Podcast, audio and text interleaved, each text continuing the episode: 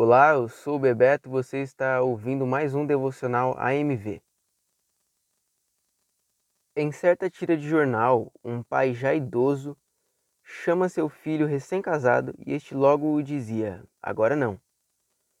Em outra ocasião, o pai voltou a chamar o filho para uma atividade e este lhe respondeu como da última vez: Agora não. Acontece que na terceira vez, quem foi de encontro ao pai foi o filho. Só que dessa vez não o encontrou para ajudá-lo na tal tarefa. Trazendo para o contexto, recorda a parábola do semeador, sendo o agora não do filho uma clara referência a uma vida sufocada de preocupações terrenas, assim como mencionado em Mateus 13, do 1 ao 23.